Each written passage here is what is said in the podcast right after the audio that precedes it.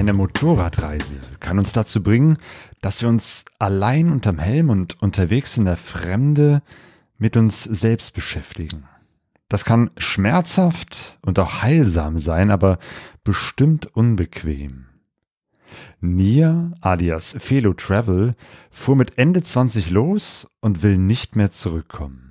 Sie hat ihr Leben in der Schweiz gegen ein Motorrad getauscht und was sie mitnimmt, ist ihr Zelt, ihre Fotokamera und ihr Autismus. Also hört gut zu, wenn Nia im Podcast Nummer 213 erzählt, wie ihr Plan B zu Plan A wurde.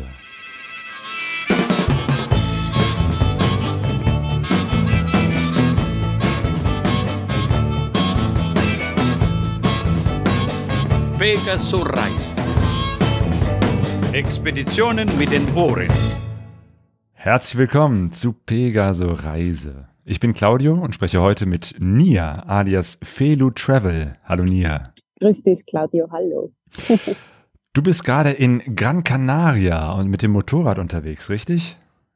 Richtig, ja im, dem Winter entfliehen. Ja, genau. Du kommst eigentlich aus der Schweiz, ne? Und bist von der Schweiz aus bis auf die Kanarischen Inseln mit dem Motorrad gefahren. Ja, bisher ja. Und du nennst dich Felo Travel, bist äh, unter diesem Namen, hast deine Webseite, bist auf Instagram unterwegs, auf TikTok, auf äh, YouTube. Ähm, was heißt Felo Travel? Also Felu ist die Abkürzung von Feralupum. Da habe ich einfach die zwei Anfangsbuchstaben genommen, weil Tiralupum Travel, das klingt einfach voll blöd. und er äh, heißt äh, wilder Wolf. Und der Wolf hat allgemeine Bedeutung für mich, weil das ist ein bevorzugter Einzelgänger, bis er halt sein Rudel gefunden hat. Aber bis dahin macht er alles alleine. Oder er wird halt wieder rausgeschmissen, ist dann wieder alleine. Und ich kann mich da so ein bisschen verknüpfen mit diesem Tier. Aha. Bist du auch so ein, so ein genau. einsamer Wolf, der unterwegs ist? Ja, tatsächlich bin ich sehr, sehr, sehr gerne alleine und habe einfach meine Ruhe. Also hier auf dem Campingplatz haben sich auch schon einige gewundert, warum ich so oft einfach immer alleine bin. Das kennen die Menschen, glaube ich, nicht so. Das. Und wenn ich erzähle, dass ich das halt voll mag, dann kann man das so irgendwie nicht nachvollziehen.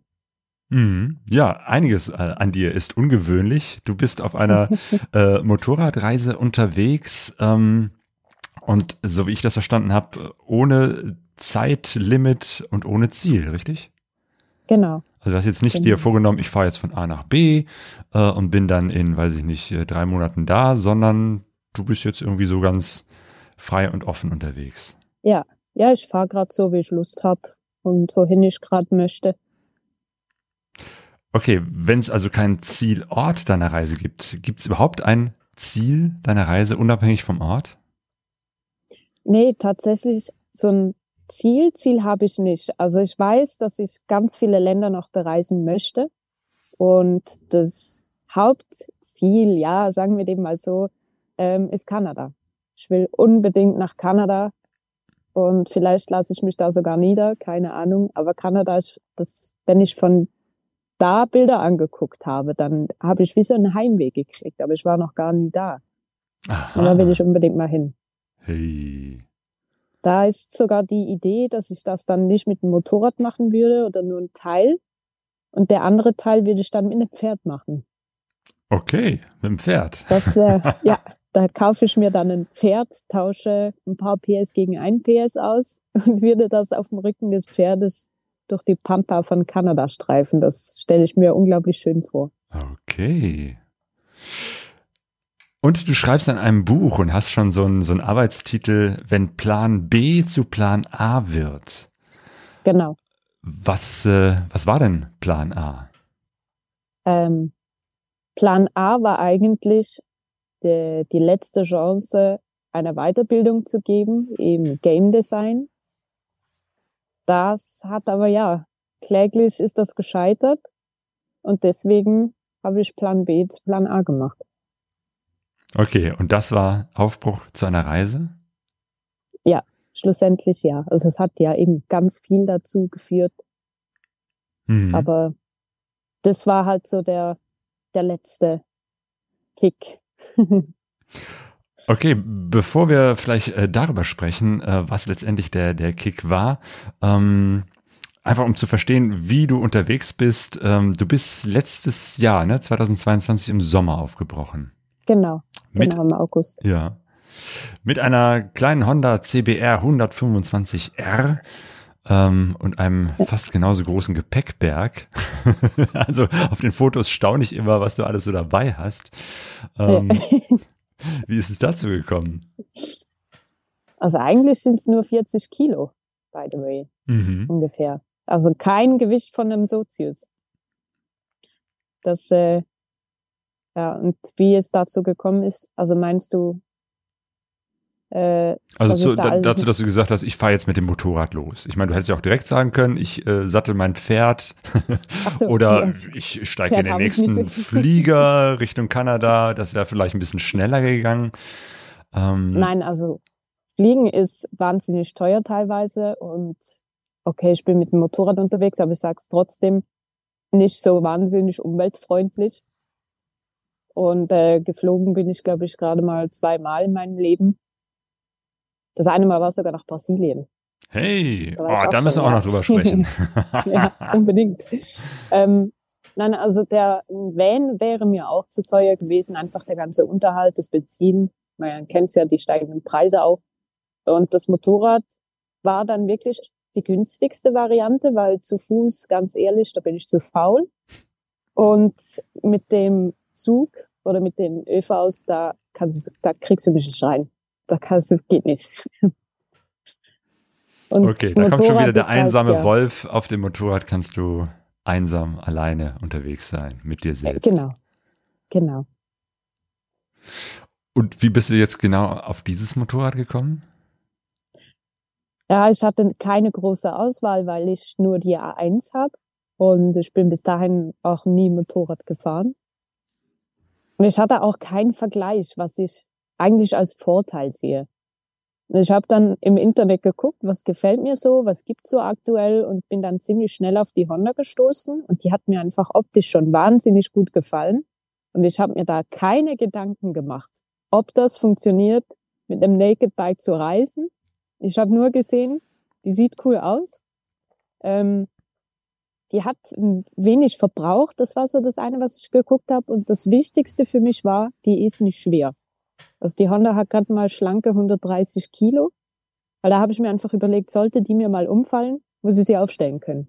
Ja. Ich habe ja da so ein bisschen Probleme mit meiner Bandscheibe immer wieder gehabt, seit ich 16 bin. Und da habe ich gedacht, wenn ich mir jetzt einen Mocken an ein Motorrad kaufe und das erste Mal umfalle und das nicht mehr hochkriege, ja dann viel Spaß. Stimmt, Genau. weil selbst mit den 40 äh, Kilo Gepäck ist das Motorrad ja immer noch leichter als so die, die üblichen äh, leichten, in Anführungsstrichen, Reise-Enduros mit ihren 200 Kilo. Also da bist du ja wirklich Ja. sehr leicht unterwegs, nicht schlecht. Aber du hast Ja. den A1-Führerschein gemacht. Ja, das war im 2011. Den habe ich aber nur gemacht, weil ich die Theorie für die Autoprüfung machen wollte. Und das war halt dann die Theorie für die A1. Und die B, also für das Auto, habe ich dann die praktische gemacht. Und damals konnte man das noch kombinieren. Hm. Und da war ich mal kurz auf einem Roller unterwegs, mal noch äh, auf der Vespa von meiner Mutter. Aber das war's dann. Also richtig Motorradfahren mit Schalten nie. Achso, das hast du jetzt erst gelernt mit der, mit der Honda. Ich habe das auf dem Rückweg vom Kauf von der Honda gelernt, ja. Nicht schlecht, okay. Also Ja. wirklich ein Sprung ins kalte Wasser. Richtig, ja. Das hilft bei mir meistens am meisten.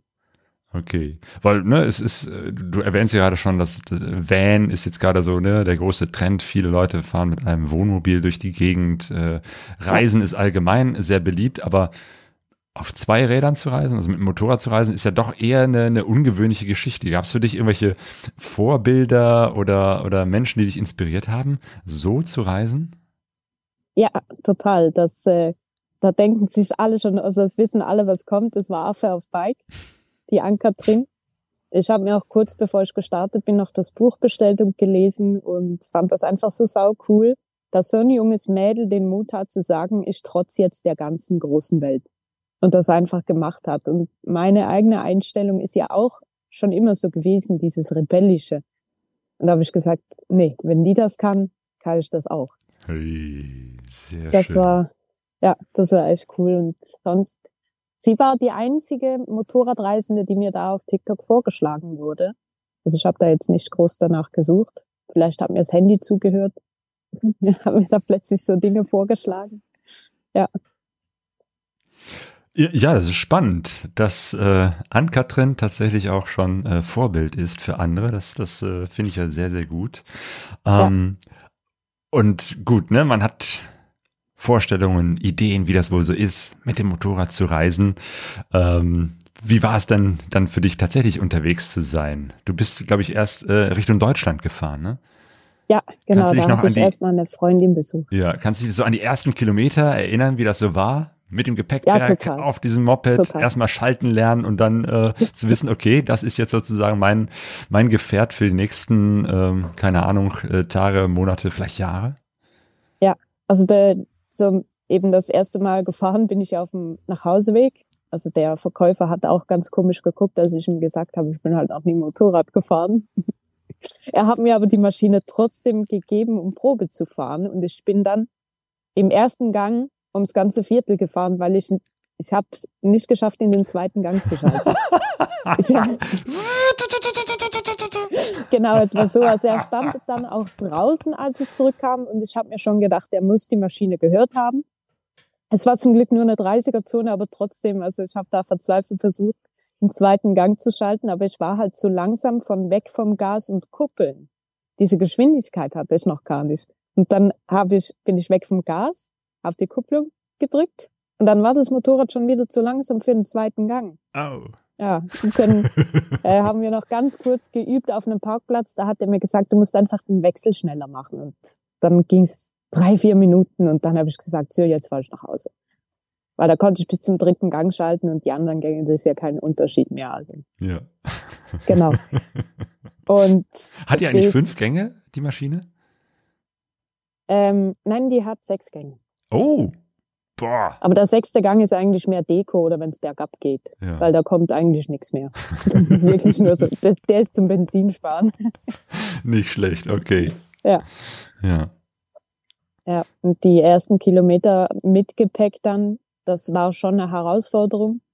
Ich habe äh, in meinem Buch dann Bilder drin, wo man sieht, wie das gestapelt war. Und das war alles andere als gut gestapelt. Die Gewichtsverteilung war halt einfach komplett nicht, nicht gut. Aber wie das Ungefähr so hoch wie du, oder? kommt. Zumindest sieht das auf den Fotos so aus. Ob, ob du so mit aus, dem ja. Gepäckberg hinten so ungefähr auf, auf äh, Helmhöhe wärst. Ja, ein bisschen weiter unten schon noch. Ja. Also es, es sieht ganz arg aus. Und jetzt bin ich sogar schon ein bisschen runtergekommen, weil ich mehrfach umgepackt habe und versucht habe, ja, geht das so und so besser.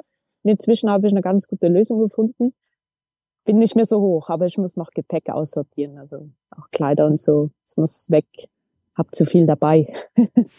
Okay, aber das äh, machen selbst die erfahrensten Profis. Ähm, losfahren mit viel Gepäck und dann nach und nach Ja, aussortieren. Äh, und, und wie sah es so in dir aus? Also dieses Gefühl zu wissen, okay, das ist jetzt keine, keine Runde um Block, sondern du hast ja auch wirklich alles aufgegeben, ne? Dein Zeug Mhm. verkauft, Wohnung gekündigt und, und äh, warst ohne Plan unterwegs, nur irgendwo, irgendwo weg. ja. Also es war, es war gigantisch. Es, ich habe dann, ähm, oder wie soll ich sagen, ich reagiere sehr stark auf Musik. Und ich weiß nicht, ob, ob du den Film Spirit der wilde Mustang kennst. Nee, Das ist so ein animierter Film, der ist schon eigentlich sehr alt, aber er ist eigentlich immer noch einer meiner Lieblingsfilme, seit ich Kind war. Da geht es eigentlich um einen wilden Hengst, der, der gefangen genommen wurde und da aber ausgebrochen ist. Und der Soundtrack dazu ist wahnsinnig cool und ich habe den dann gehört im Helm und ich habe erstmal einfach Rotz und Wasser geheult. Also ich war eigentlich am Lachen und am Heulen gleichzeitig und ich wusste gar nicht, wohin mit meinen Emotionen. Das kam plötzlich einfach so dieses befreiende Gefühl zu wissen, ich habe den ganzen Scheiß, den ich jetzt die letzten Jahre mit mir rumgeschleppt habe. Ich kann das alles abwerfen. So Kilometer für Kilometer einfach, es wurde immer leichter. Hm. Für den Moment natürlich. Hm. Na, na, danach macht man sich dann wieder selbst irgendwelche gewischt dazu mit, ja, was ist wenn Fragen. Man kennt sie. Ja. Aber erstmal war es die Befreiung. Erstmal Wahnsinn, ja. Ja. Ja. Und du hast Freunde in Deutschland besucht? Ja, die Laura, die ist in Trier zu Hause und ich bin dann in einem Tag von der Schweiz nach Trier gefahren. Und danach habe ich mich umentschieden und gesagt, ich mache zwischendurch mal Stops. Ich, ich weiß ja nicht, wo in der Schweiz äh, du ursprünglich herkommst. Wie weit war denn das? Ähm, also ursprüngliche Fahrzeit etwa sechseinhalb Stunden, aber ich bin nicht über die Autobahn gefahren, immer nebendurch. Ähm, ich war dann aber etwa zehn Stunden unterwegs, halt auch mit Pausen, Pinkeln, Ja. Rauchen. Ja, das, also vor allem musste ich gegen Schluss immer mehr Pausen machen, weil mein Hinterteil, der kannte das gar nicht, dass man so lange drauf sitzen muss. Das ist ja nicht wie auf einem Stuhl. Der Sattel von dem Motorrad ist was ganz anderes. Und da hat der nach Durchblutung geschrien, am Schluss jede halbe Stunde gefühlt. Da musste ich halt schnell anhalten, absteigen, weil auf dem Motorrad aufstehen, das war bei mir noch nicht drin, vor allem mit dem Gepäck nicht. Hm, das hast du später noch gelernt, oder? Das Ja, ja, Aufstehen? das. Ja. Ja. Okay, das heißt, du hast erstmal Freunde besucht, was ja vielleicht auch nicht verkehrt ist. Äh, erst so ein bisschen auftanken und erstmal langsam sich herantasten an das Unterwegssein. Ja. Also die Laura habe ich noch nie persönlich gesehen, aber wir kannten uns da schon bestimmt ein Jahr Aha. durch äh, durchs Gaming. Wir haben halt sehr viel zusammen äh, gezockt und ganz viel zusammen gelabert über Discord. Und da war es dann Zeit zu sagen, so, und jetzt komm ich dich besuchen. Jetzt sehen wir uns auch mal in echt. Sowas kann ja auch eine tierische Enttäuschung sein, wenn man Menschen aus dem Netz persönlich kennenlernt. Äh, wie war das bei euch? Also alles andere als eine Enttäuschung. Also nur schon beim Hallo sagen wussten wir, ja, das, das ist, das ist meine Freundin. Die ist cool. Also wir hatten auch eine wahnsinnig schöne Woche zusammen. Und ich muss da unbedingt wieder hin. Ah, gut. Ja. Und dann bist du wiederum von Deutschland aus ähm, weitergefahren. Hattest du da irgendwie eine, eine grobe Orientierung? Ja, in Deutschland habe ich noch einen Freund besucht. Der war dann auch hier auf Gran Canaria mich besuchen. Der, das war in Nürnberg. Also bin ich von Trier Richtung Nürnberg gefahren und da war ich aber nur einen Tag, also eine Nacht und bin dann von da aus weitergefahren nach Salzburg, Österreich. Da habe ich Mhm. noch mal eine Freundin besucht. Hm. Also eigentlich meine drei dicksten Freunde habe ich da in einer Route dann durchbesucht. Und bist dann wahrscheinlich so ein bisschen langsam ins äh, Motorradreisen, in diesen Rhythmus reingekommen, oder? Ja, Weil das ist ja auch nochmal so eine, Ja. so eine ganz eigene Art zu leben, irgendwie, ne? Gepäck aufrödeln, losfahren, zu gucken, wann esse ich, wann trinke ich, äh, wann mache ich Pause, wann fahre ich weiter. Ja, das mit dem Trinken habe ich immer noch nicht so, wenn ich fahre, weil ich habe keinen Trinkschlauch oder so. Hm. Da muss ich explizit anhalten. Also wenn ich unterwegs bin, trinke ich den Tag über sehr wenig. Oh. Aber ist auch okay, sonst muss ich permanent pinkeln. Das, das geht mir auf die Nerven. Also ich trinke dann einfach abends und kann dann manchmal nicht schlafen, weil ich permanent pinkeln muss. Ah, okay. Oder müsste zwei Beutel haben. ja, einen für unten und einen für, genau, zum Trinken. Verstehe. Ähm, und mit dem Motorrad äh, unterwegs zu sein, weil ich habe im Vorfeld mal äh, auf Instagram gefragt, irgendwie habt ihr Fragen an äh, Nia und da fragt der Christoph, kommst du mit den 125 Kubikzentimetern gut klar oder verbisst, vermisst du manchmal mehr Leistung? Ich hatte, eben das war das, das meinte ich mit dem Vorteil, ich habe keinen Vergleich. Also die Honda ist wirklich das erste Motorrad, was ich gefahren bin. Ich bin auch kein anderes Probe gefahren. Das war das erste Motorrad, Probe gefahren, gekauft. So. Und anfangs war das so, wow, mega krass, 15 PS sind voll cool. Und ähm, ich habe es dann aber angefangen zu merken, wenn es bergauf geht mit dem Gepäck, da kann sie halt einfach nicht so. Aber mich hat's jetzt nie wirklich gestört, weil ich bin zwar ein sehr ungeduldiger Mensch, aber es lehrt mich halt auch extrem in Geduld. Vor allem hat's mich wahrscheinlich schon oft davor bewahrt, riskant zu überholen. Weil mit der Honda überlegst du einfach zehnmal, soll ich, soll ich nicht. Nee, ich warte jetzt. Ah, soll ich doch? Nein, ist zu spät. Und es holt dich allgemein einfach runter. Mhm. Das Reisen muss ja nicht in Tempo geschehen. Und mit der Honda kann ich auch nicht, also ich kann auf die Autobahn ohne Gepäck fährt die auch 120, aber es ist halt ein Kampf. Und dieses Entschleunigen tut schon gut. Vor allem beim Reisen. Ja. Und inzwischen, es ist nicht störend. Es ist einfach so ein bisschen ätzend. Äh, hier auf Gran Canaria, da hast du so schöne Strecken mit so schönen Kurven. Wenn du aber berghoch fährst und inzwischen kann ich die Kurven ziemlich gut da kommt die nicht aus der Kurve raus. Dann ist schon so, ach Mann, okay. Ab Berg runter, kein Problem. Okay, dann weißt du jetzt, Berge immer berg runterfahren.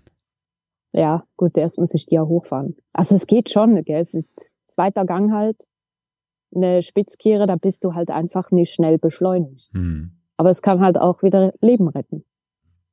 Das stimmt. Also ich meine, was du schon sagst über das Reisen, langsam reisen ist besser reisen, ist auf jeden Fall äh, richtig so. Auch wenn man Motorräder ja allgemein immer mit Geschwindigkeit verbindet, ist äh, das, was, äh, was eigentlich das, das, das Reisen, gerade wenn man so Wind, Wetter, der Landschaft, dem Menschen allen ausgesetzt ist, wie auf einem Motorrad, das langsam Ja. unterwegs sein doch ein, ein großer Vorteil. Ja. Und du warst auch tatsächlich schon äh, Offroad unterwegs. Ja, Erzähl auch mal. das geht. Hey. Südspanien, der Z. Trans-Euro Trail, also ne, Richtig, die, die, ja. die Strecken, die so nach und nach durch ganz Europa führen, wo man möglichst abseits der großen Straßen und teilweise eben halt auch Offroad unterwegs ist. Wie war's? Ja, also der Z ist eigentlich nur Offroad. Du hast ganz wenig Asphalt zwischendurch. Und es, es war eine ganz, ganz krass neue Erfahrung. Und es hat mich und Casper, so heißt mein Motorrad, by the way, Hm, Caspar. ziemlich, ja, ziemlich arg zusammengeschweißt. Ich habe einfach die Maschine noch viel besser kennenlernen dürfen. Auf dem Asphalt hast du das irgendwann raus, aber beim Offroad, da kommt immer wieder Neues. Also wir haben jetzt Schotter, wir haben weichen Kies, wir haben Sand gemacht, noch nicht weichen, hart gefahrener Sand. Ähm, Wasser dezent, ein bisschen. Aber da fehlt noch einiges, also an Untergrund. Aber ich fand es ganz gut, einfach mal zu spüren, was macht die Maschine unter dir, ähm, wenn du jetzt halt mal über größere Steine fährst oder über kleine Steine. Einfach dieses Rausspüren. Und ich habe das auch eigentlich ziemlich langsam gemacht. Die anderen beiden sind da mit den größeren Maschinen natürlich versucht, schnell zu fahren. Da habe ich auch gesagt, äh, ja, da müssen sie halt auf mich warten. Das juckt mich nicht. Ich brauche die Zeit, um mich Mhm. jetzt einfach an diesen Untergrund zu gewöhnen, weil ich war komplett Anfänger. Also ich bin auch jetzt noch ein Anfänger.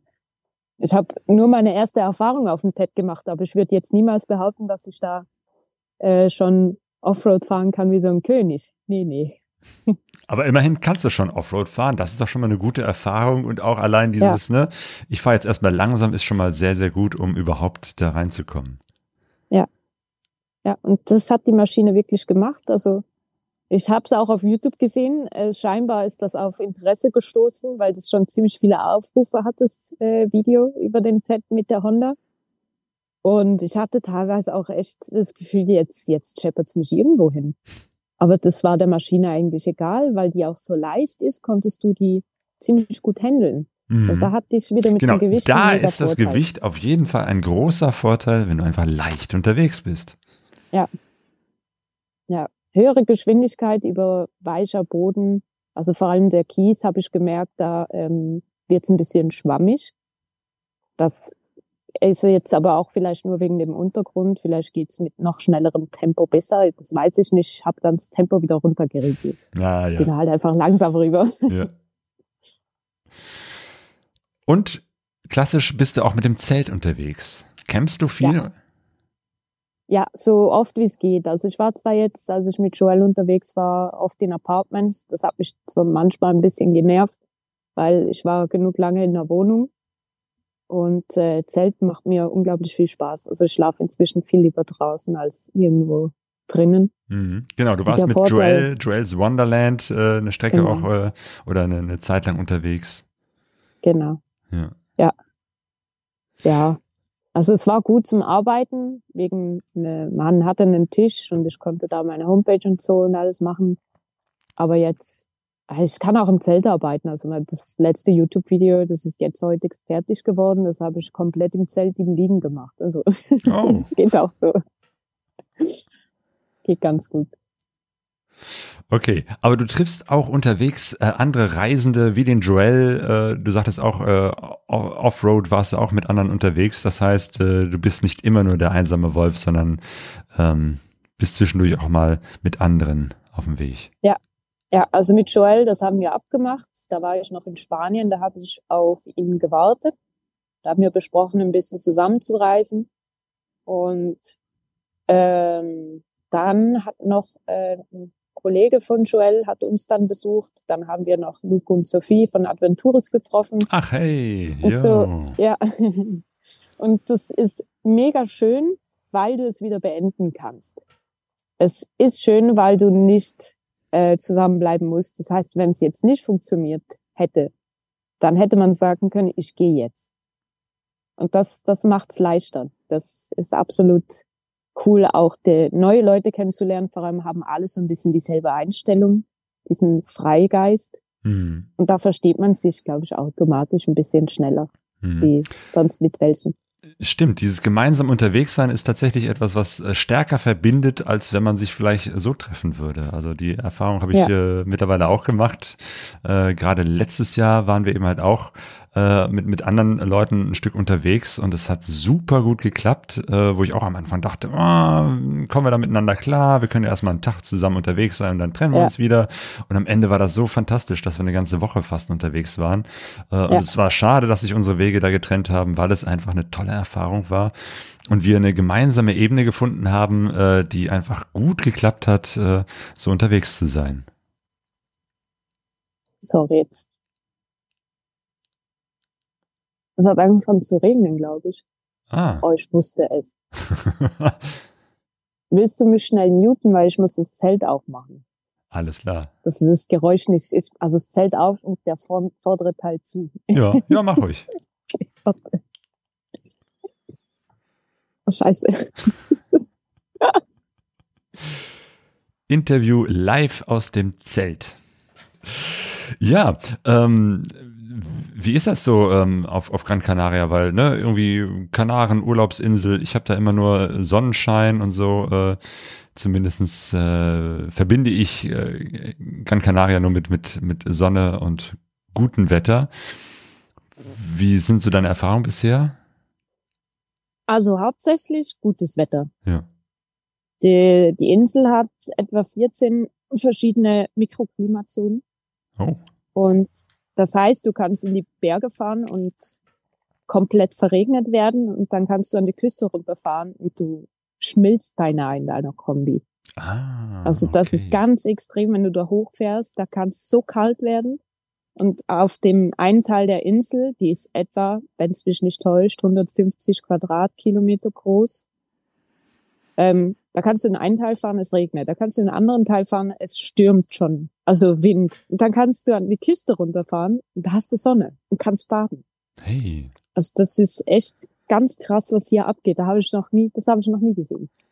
Okay, das scheint ja wirklich zum Motorradfahren sehr gut zu sein. Da kannst du ja wirklich mal Ja. rausfahren und äh, am Ende wieder zur Küste, da wo es schön ist. Also dem Winter entfliehen kann man sehr gut und ich kann auch die Straßen empfehlen und auch Leute, die halt wahnsinnig gerne Offroad fahren. Auch das hat's hier. Also da kannst du wirklich, es hat für alle was. Das ist unglaublich. So eine kleine Insel und sie kann einfach beinahe alles bieten. Mhm. Kannst sogar tauchen. War ich noch nicht. Weiß nicht, ob ich gehe. Ja, okay. ähm, Nochmal zu dem zu der Strecke, die du bis äh, bis dahin äh, gefahren bist. Ähm, also ne, von, von Deutschland bist du dann wahrscheinlich über Frankreich, ne, und dann Spanien oder wie war deine Strecke? Ja, also von Deutschland über Österreich noch, Mhm. dann noch kurz zurück in die Schweiz und da war ich aber nur drei Tage. Danach bin ich dann ohne Ziel Richtung Frankreich losgefahren und habe einfach gesagt, ich will so schnell wie möglich an die Küste runter, weil da wurde es schon extrem kalt, weil es war September, also gegen Ende September, ja. Mhm. Ja, da kann es schon ungemütlich werden. Ja, also ich hatte ja schon vier Grad Nächte Ah, und meine Ausrüstung Also die Isomatte top, die hat keine Kälte von unten hochgelassen, aber mein Schlafsack ist Komforttemperatur 15 Grad. Und das war schon tricky, aber es gibt ein paar gute Tipps, wie man sich auch dann warm halten kann, auch wenn die Ausrüstung jetzt nicht gerade gut ist. Und so habe ich es dann auch geschafft. Da war ich echt stolz wie ein Keks auf mich selbst, bis ich die Nacht überlebt habe. Oh, und wie hast du überlebt? Was sind so die, die Tricks, die du anwendest? Also was ich jedem oder vor allem auch den Frauen empfehlen kann, ist eine Wärmeflasche mitnehmen. Weil bei mir war es so, ich hatte davor extrem viel Bauchschmerzen, habe dann herausgefunden, dass das psychisch war, weil jetzt habe ich kaum noch welche und habe halt sicherheitshalber diese Wärmeflasche mitgenommen und die beschert mir jetzt gelegentlich mal warme Füße. Ich habe die dann zu den Füßen runter gemacht.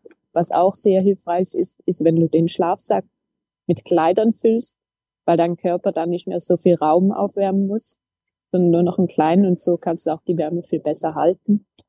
Und über den Kopf verliert man auch etwa zehn Prozent Wärme. Das heißt eine Mütze oder eine Kapuze. Und ich war halt eigentlich bis hierhin zugedeckt mit allem Möglichen. Ich habe noch ja. meine beiden Motorradjacken über den Schlafsack gelegt zusätzlich und meine Badetuch war auch noch da und war dann einfach, es hat wahrscheinlich von außen ausgesehen wie so ein Berg. Also ich bin da drin gewesen. Also du bist also nachts in deinen Gepäckberg äh, reingeschlüpft. Ja, sozusagen. Der tagsüber auf dem Motorrad Taschen, ist. Die Taschen habe ich zu den Füßen runtergemacht, dass da halt nicht so viel Kälte reinzieht. Ja. Und äh, an der Seite habe ich es jetzt, ich habe es eigentlich immer noch so, ich habe das immer genau gleich. Ja, also Aber das vor hat schon geholfen. Die Klamotten auch ins, äh, in den Schlafsack reinzunehmen, hat ja auch den Vorteil, dass die am nächsten Morgen auch nicht so kalt sind, weil das ist ja auch immer ätzend, wenn man dann Ja. aus dem warmen, schönen Schlafsack äh, raus und dann in eiskalte Klamotten erstmal einsteigen muss. Ja. Oder man muss um drei Uhr morgens pinkeln. Ja. Ja. ist auch scheiße. Ja. Ja, also Wärmflasche äh, kann ich auch wärmstens empfehlen. Äh, und wenn Ja. man keine dabei hat, man kann ja auch einfach so eine Flasche nehmen, heißes Wasser rein Ja. und die dann in den Schlafsack. Äh, ist nicht so gemütlich wie jetzt so eine wabbelige Plastikflasche, ähm, aber eben halt äh, heißes Wasser äh, in ein in ein geschlossenes Gefäß, also eine Flasche, macht auf jeden Fall Sinn, um die die Wärme erstmal reinzubringen. Ja, außer es ist PET, dann würde ich nicht bis zu 100 Grad äh, aufkochen, also nicht bis es blubbert, weil sonst verzieht es den ganzen Plastik. Da verbrüst du dir ekelhaft die Finger. Also besser nur, bis es schön dampft, aber noch nicht blubbert und dann reinkippen und dann vielleicht noch irgendwie ein T-Shirt rundum, dass es halt nicht zu krass heiß ist. Ja. Dann geht das auch. Ja. Wie war das äh, für dich, ähm, da unterwegs zu sein? Bist du jemand, der vorher auf die Karte guckt und sagt, okay, ich fahre jetzt mal da und da hin oder da hier könnte es interessant sein? Oder wie orientierst du dich? Ja, also bisher habe ich mich immer nur an Campingplätzen orientiert. Also ich habe mir zwar fest vorgenommen, dass ich wildcampen werde. Ich habe bis jetzt noch nicht einen Mumm dazu gehabt alleine. Ich finde es aber auch ein schwieriges Thema als Frau. Also da bewundere ich auch Affe wieder, dass die das einfach gemacht hat. So, ich habe da zu großes, zu großes Misstrauen in die Hm. Menschheit. Da habe ich einfach gesagt, okay, ich fahre jetzt Richtung Campingplatz und wenn ich bis zum Campingplatz keine Stelle gefunden habe, die bei der es mir wohl ist, gehe ich auf den Campingplatz übernachten. Das war für mich dann so eine gute Mitte, um es trotzdem vielleicht auszuprobieren. Aber ich habe bisher wirklich nie irgendwas gefunden, wo ich gesagt habe, doch, da, da kann ich mir vorstellen. Hm. Ja.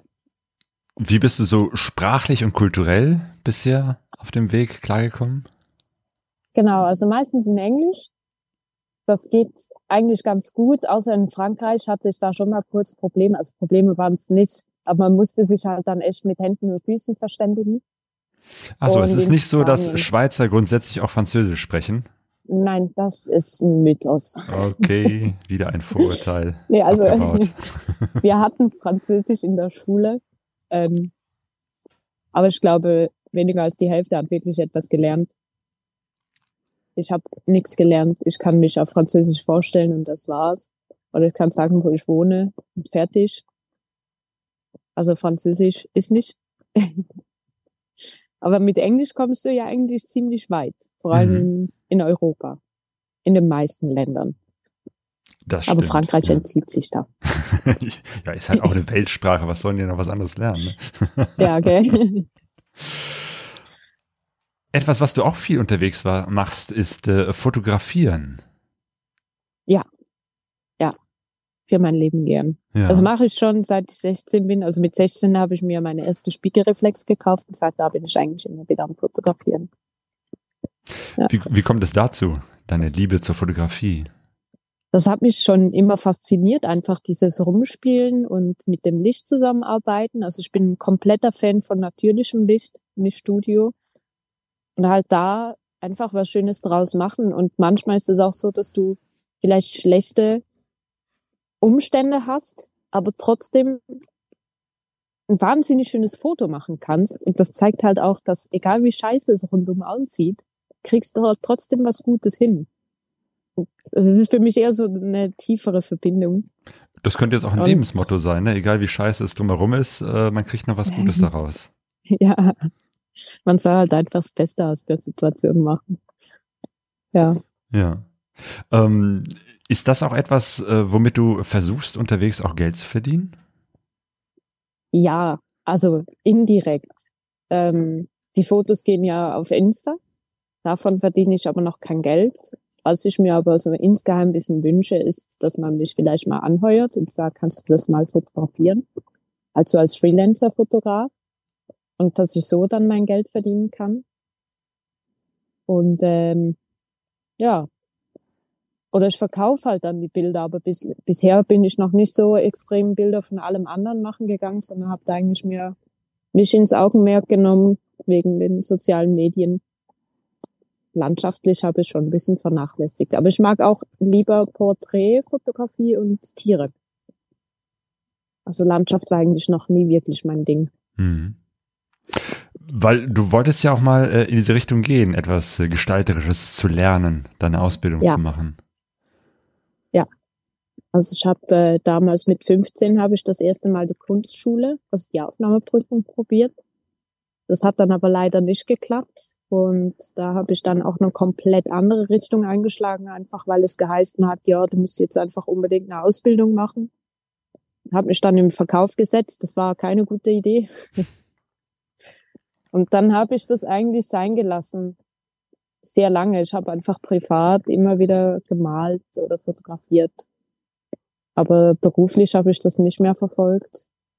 Und dann, bevor ich aber die Reise gemacht habe, habe ich noch einmal die Aufnahmeprüfung versucht. Und da war dann das Urteil, äh, wirst nicht aufgenommen, deine Bilder waren zwar gut, aber der Rest vom Portfolio war entweder zu langweilig oder es passt halt nicht in die Schule rein. Das war für mich dann auch so, wow, okay. Mhm. Das war jetzt Pech. Es musste nicht so sein. Deswegen bin ich ja auch hier. Also das war schon gut, haben die mir abgesagt, weil sonst wäre ich nicht auf die Reise gegangen. Hm.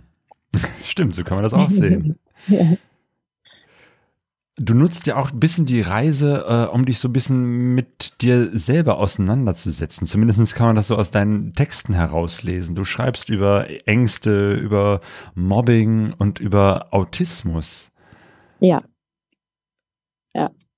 Also der Autismus ist ähm, seit Geburtenbegleiter. Hm. Herausgefunden haben wir es aber erst letztes Jahr. Ja, vor etwa einem Jahr habe ich die Diagnose gekriegt. Hm. Und ähm, das hat für mich einiges geändert. Also ich selbst nicht, aber die Umstände. Also ich konnte ganz viele Dinge, die halt damals passiert sind, abschließen. Für mich sagen, jetzt weiß ich warum. Hm. Und das unter anderem gehörte da auch das Mobbing dazu, weil ich anders bin. Man merkt das auch, wenn man lange mit mir zusammen ist, vor allem. Irgendwann drückt der Autist durch. Wie würdest du Das das Ding ist- beschreiben? Äh, Was ist anders äh, an dir oder wo empfindest du dich als anders? Ähm, ich bin nicht so stark darin, mich ähm, im sozialen Bereich, wie soll ich das sagen, anzupassen.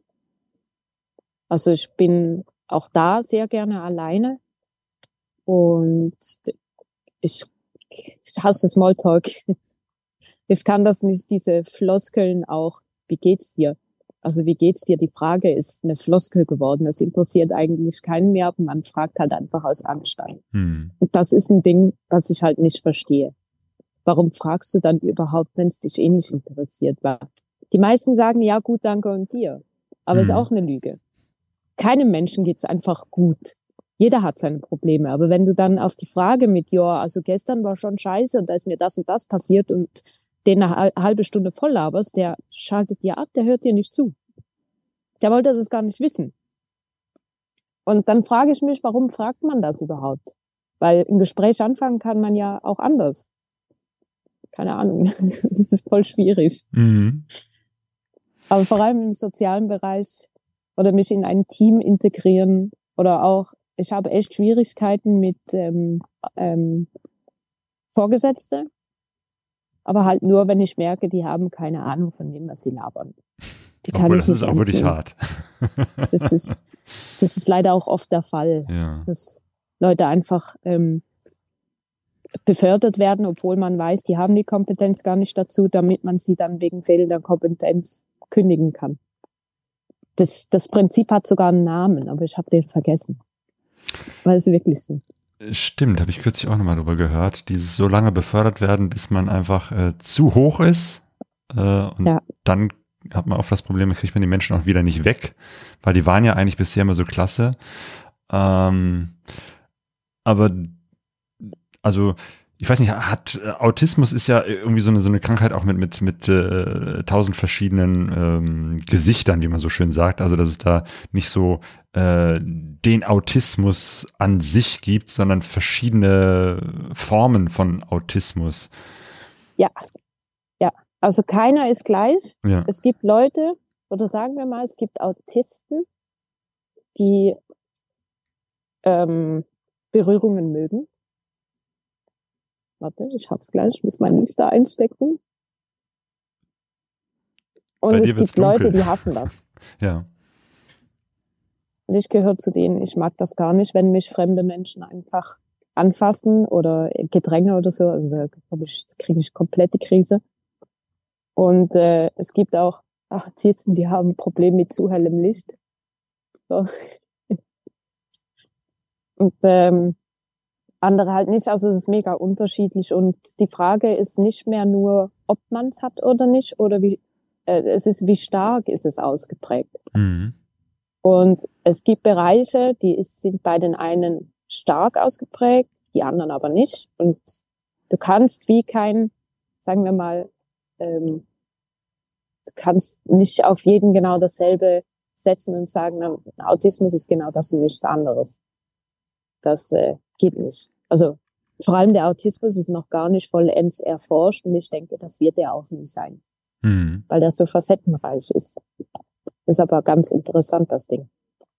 Äh, ja, ich äh, weiß selber auch wenig über Autismus. Ähm, aber verstehe ich das richtig, dass es auch ähm, etwas ist, was im Prinzip ein, ein äh, Leben lang begleitet? Also es ist jetzt nicht eine, etwa eine Geschichte, die man irgendwie wegtherapieren kann, sondern äh, eher eine Geschichte, wo äh, man sagen muss, okay, so ist es, das ist sozusagen mein Autismus und ich muss schauen, wie ich damit zurechtkomme. Richtig. Also Therapie gibt's an sich nicht.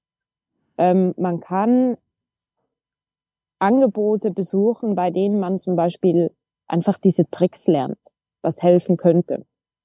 Also in meinem Fall ist es zum Beispiel Einkaufen, Horror. Das Hm. mochte ich noch nie. Mhm. Also ich bin auch nicht die, die äh, jedes Wochenende shoppen war, irgendwelche Kleider, ich kann das nicht ausstehen. Ich habe mir meine Einkaufszettel so geschrieben, wie der Laden aufgebaut war. Und einen Einkaufszettel musste ich schreiben, weil sonst habe ich nur wieder Scheiße gekauft, die ich eigentlich gar nicht gebraucht hätte. Weil ich laufe dann da rein, da muss nur jemand in mich reinlaufen oder mich anstupsen und ich vergesse komplett, was ich wollte. Und äh, die Liste ist dann halt so aufgebaut, dass ich wirklich der Laden systematisch ablaufen kann. Und ganz wichtig dabei ist Musik. Weil ohne Kopfhörer ist nicht. Und jetzt habe ich aber das Problem, dass ich meistens mit dem Helm unterwegs bin und habe meine Kopfhörer nicht immer dabei. Und ich bin nicht immer im selben Laden. Also ich challenge mich ganz hart. Ach stimmt, du kannst jetzt gar nicht äh, für irgendeinen Laden irgendwo in Spanien oder so die, die Einkaufsliste schreiben, weil du ja den, den Ablauf nicht äh, kennst, wo was Genau. steht. Genau. Also ich habe jetzt einen Laden gefunden, in Spar, der ist hier in der Nähe. Ich gehe nur noch zu dem, weil ich weiß jetzt ganz genau, wo die Dinge sind und der ist ziemlich klein. Also da bin ich wahnsinnig schnell durch. Wobei ich heute halt auch wieder einfach fünfmal durch jedes Regal laufen musste, weil ich gedacht habe, ich habe irgendwas vergessen. Weil ich Hm. mir keine Liste geschrieben habe. Hm. Und dann, aber weil halt alles entschleunigt ist, kann ich mir dann selbst sagen, du hast Zeit. Lass dir Zeit, oder? Und dann geht's auch. Also da kann ich mich selber dann entspannen und merke auch meistens, wenn eine Reizüberflutung ankommt, dass ich die dann halt nehmen kann, sagen kann, okay, es ist jetzt das und wir machen jetzt das dagegen. Also so lerne ich mich auch immer wieder mehr kennen und weiß halt einfach ganz genau, bei gewissen Punkten, das ist der Autist und das ist einfach mein Monk und das ist einfach meine eigene Doofheit. So. Genau, mein Monk äh, ist das. Ich habe die Serie nie gesehen, aber ist das nicht auch ein Autist? Ähm, ich müsste selbst googeln jetzt. Ja. Aber ich glaube, Okay. er hat irgendwas, ja, Ja. einfach, also ich habe auch so einen ganz starken Monk. Bei mir muss zum Beispiel Deko, wenn ich die mal irgendwo hingestellt habe, da durftest du die nicht verschieben. Also das habe ich sofort gemerkt. Und da, ich habe mal manchmal auch das Problem, vor allem früher auch, da wurde ich ganz schnell wütend über das kleine banale Dinge. Und ich habe selber nicht verstanden, warum ich denn jetzt so wütend werde und wurde deswegen eigentlich noch wütender, weil ich nicht verstanden habe. Und jetzt, jetzt geht's aber. Das Einzige, wo ich noch wütend werde, ist, wenn ich Auto fahre und mich die Leute aufregen, aber da will ich explizit wütend werden. Also da, Deswegen Das- ist, glaube ich, das besser, dass du jetzt mit dem. Motorrad unterwegs bist, oder? ja, da kann ich einfach einen Helm reinbrüllen. Wobei ich sagen muss, mit dem Motorrad, äh, da reg ich mich gar nicht so auf, weil ich kann gar nicht so schnell fahren. Also mit dem Auto konntest du halt mega schnell beschleunigen. Da hat's mich immer so genervt, wenn die auf der linken Spur ihre 110 Stundenkilometer gefahren sind, statt irgendwie 120. Solltest du ja nicht mehr in der Schweiz. Und jetzt ist so, ich bin froh, wenn ich mit 110 Stundenkilometer einer ähm, überholen kann, der halt rechts fährt. Ist, also hier fahren sowieso alle schneller als ich. Das, deswegen rege ich mich gar nicht auf, obwohl manchmal schon. LKW-Fahrer. Also die sind mir ein Graus, sag ich dir. Aha. Auch heute, da habe ich, glaube ich, hatte einen kurzen Mini-Herzinfarkt. Also das ist mir das Herz gerade stehen geblieben. Was passiert? Das, ähm, das war ein Flashback. Also da muss ich ausholen. Ich war unterwegs. Das war eigentlich der krasseste Tag, den ich hatte. Da war ich unterwegs ähm, anfangs Spanien nach äh, Torre de Mbara heißt das zu einem Campingplatz. Und dann war ich auf einer Hauptstraße und auf der Nebenstraße, die kam zur Hauptstraße rein, das ging ein bisschen runter. Und da ist ein LKW ziemlich schnell auf die äh, Einfahrt zugefahren. Also von der Ich Seitenstraße aus. Du warst auf der Hauptstraße und er kam Genau. von der Seite. Er musste einspuren dann. Mhm. Und der hat halt nicht geguckt. Also ich habe zu dem raufgeguckt. Wir waren so äh, Kopf an Kopf von der Kabine ungefähr, war ich da. Und Bremsen war für mich jetzt nicht unbedingt eine Option, weil die hinter mir hätten das vielleicht gar nicht gerafft, warum ich jetzt so ins Eisen steige. Und da habe ich versucht, Gas zu geben. Und da war ein Moment, da hat es mich echt genervt, dass die Honda halt mit dem Gepäck, das ist, das, da kann die halt einfach nicht so schnell unten raus. Geht nicht. Und der hat angefangen, links rüber zu ziehen. Hm. Und ich war eben so ein bisschen hinter der Kabine da. Und da hab ich, Im ich bin nicht nach vorne gekommen. Winkel. Da, also der hat, er hat aber auch nicht geguckt. Oh mein, mein iPad-Speicher ist voll. Ja, jetzt geht's halt mit der Aufnahme nicht mehr. Oh. Oh Mann. Naja. Ähm, der hat nicht geguckt und ich musste dann zum Gegenverkehr ausweichen. Und der weiße ähm, Transporter, der mir entgegenkam, da war ich froh, dass der nicht am Handy war. Sonst wäre ich tot. Hm. Der hat nämlich noch ausweichen können, der hat mir Platz gelassen. Und ich habe dann, glaube ich, einen dritten Gang geschaltet oder so. Es hat, es hat zwar nicht mehr viel gebracht, weil die, die Honda hat schon so hoch getourt. Aber ich wollte einfach noch den Lastwagen, ich wollte einfach vorne noch rein. Und das habe ich dann auch geschafft, aber da habe ich echt kurz so mein Leben an mir vorbeiziehen sehen, als dieser weiße Transporter auf mich zugefahren ist, habe ich gedacht, nein, das oh. kann nicht sein. nicht heute, auch nicht morgen. Ja, das war krass. Und heute ist ein LKW einfach, der hat am Rand gehalten. Ich war etwa in der Mitte vom LKW und dann fängt er an, links rauszuziehen. Und da musste ich auch auf die Gegenspur schnell ausweichen, dass der nicht in mich reingefahren ist. Und das hat mich dann auch wieder so genervt, weil äh, man hätte mich gesehen, weil die Straße ging ein bisschen nach oben und wenn es nach oben geht, der in Seitenspiegel guckt, dann sieht er besser nach unten. Also der hätte mich sehen können, aber er hat nicht geguckt. Hm. Das ist so gefährlich mit diesen LKW-Fahren. Ja, das stimmt. Ja. Aber ja, ja. Man muss eigentlich immer äh, davon ausgehen, dass, dass man nicht gesehen wird. Das ist total ja. äh, schlimm, aber genauso fahre ich eigentlich auch Motorrad, dass ich immer davon ausgehe, alle machen Fehler äh, und, und ich muss sozusagen ja. auch die Fehler der anderen mit einbedenken von vornherein, wenn jemand kommt, von links, von rechts, egal. Ich kann nicht äh, davon ausgehen, dass die alle immer alle Spiegel benutzen und, und, und rausgucken. Ja. Ja. Du hast gerade beschrieben, ja. äh, dass du eben halt äh, auch so sehr stark auf Ordnung achtest. Also ne, die, die Geschichte mit, den, mit der Deko oder eben halt, dass es dir leicht fällt, durch einen Laden durchzugehen, wenn du eben halt deine Musik hast, deinen, deinen Kopfhörer mhm. äh, genau weißt, hier hole ich das, da hole ich jenes, äh, steht alles auf dem Einkaufszettel, damit du möglichst schnell aus der Situation herauskommst. Ja. Demnach müsstest du ja perfekt sein, wenn du äh, Ewigkeiten in deiner eigenen Wohnung bist, in deinem kleinen Dörfchen und immer dasselbe jeden Tag machst. Aber ja. du machst genau das Gegenteil. Du bist jetzt unterwegs ja. in, in fremden Ländern, äh, äh, auf unterschiedlichen Campingplätzen, wo du davon ausgehen musst, dass du ständig immer andere unterschiedlichen Situationen und unterschiedlichen Anordnungen äh, ausgesetzt bist. Ähm, warum tust du dir das an? Das ist eine Challenge. Also ich challenge mich wahnsinnig gerne selbst. Viel lieber, als es andere tun, weil ich kann mich selbst dazu entscheiden, will ich das jetzt oder nicht. Aber ich hatte da davor wirklich so einfach meine Wohnung, alles hatte seinen festen Platz, ich hatte meine Abläufe, das war auch das, was ich gebraucht habe.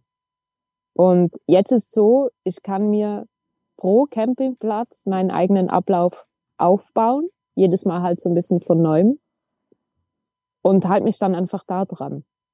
So einfach für eine kürzere Zeit. Aber es, es hilft mir und es lernt mir auch zu sagen, mach jetzt einfach mal spontan. Und ich weiß jetzt inzwischen, was es ist. Und ich weiß, dass es mich struggelt, wenn, wenn äh, jetzt nicht immer alles genau gleich abläuft. Aber ich weiß auch, dass es mich nicht umbringt. Also kann ich das auch irgendwie handeln.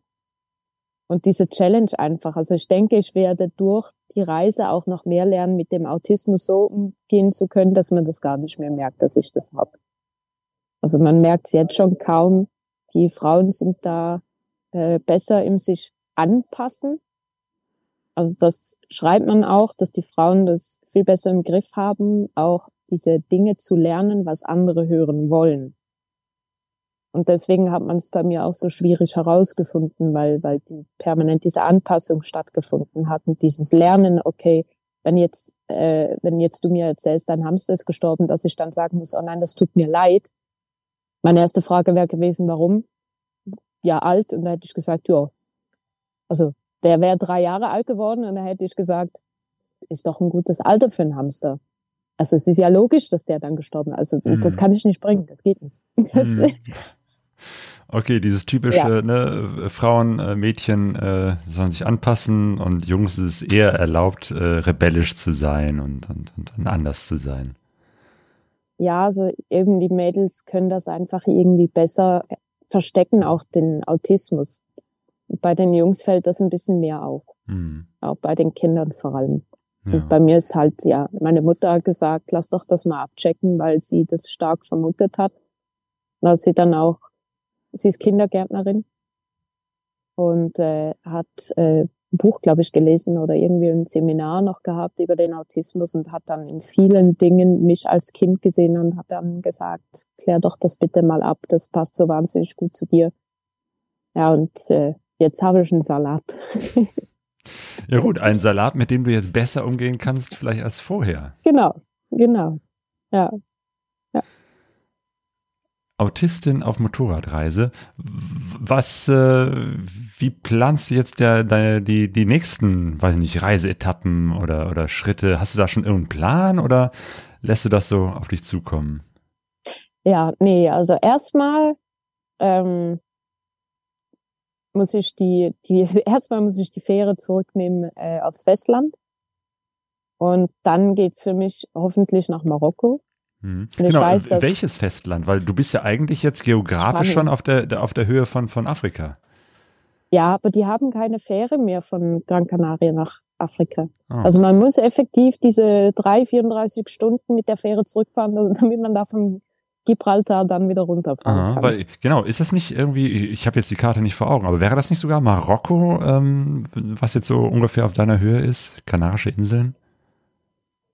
Ja, ja. Ja, ja, schon der Teil, ja, ja. die Küste da. Ja, aber ja. es führt nur die Fähre wieder zurück nach Spanien. Ja. Ah. Ja, Marokko wird tatsächlich, glaube ich, schon eine Challenge, vor allem weil die Leute so berührungsfreudig sind, habe ich gehört sagen. Und da ist es was ganz anderes. Also ich glaube, die sind da echt nicht so wie die Europäer, die sagen, ne, wir müssen ein bisschen Abstand halten. Also die, die sind da echt teilweise in den Großstädten eng aneinander gepresst auf den Märkten und wusseln sich da irgendwo durch, ganz professionell. Also da werde da werd ich, ich würde so gerne auch mal auf so einen Bazar gehen und diese ganzen Gewürze riechen, weil ich riech total gerne und ich riech, äh, ich habe eine gute Nase und einfach von diesen Düften auch so inspirieren lassen und bezaubern lassen und von diesen ganzen Tees. Ich liebe Tees. Mm. Aber alleine da auf den Markt gehen. Also ich, ich weiß nicht. Das, wenn ich das tue, dann nehme ich eine Kamera mit, weil das, dann, dann mache ich immerhin Content daraus, dass ich da einfach komplett abserble. einfach durch diese Berührungen Genau, aber warum dann ausgerechnet Marokko, wenn das doch äh, irgendwie so genau das Gegenteil von dem ist, was du gerne magst? Das ist wieder so eine Challenge. Ja. Das weiß nicht. Nee, ich glaube nicht, dass ich masochistisch veranlagt bin. das ist nicht. Aber ich will einfach dazulernen. Ich lerne ganz gerne. Ich bin auch so ein Google-Kind. Also wenn mich was interessiert, da, da gehe ich, da kann ich stundenlang googeln und lesen und weiß das danach.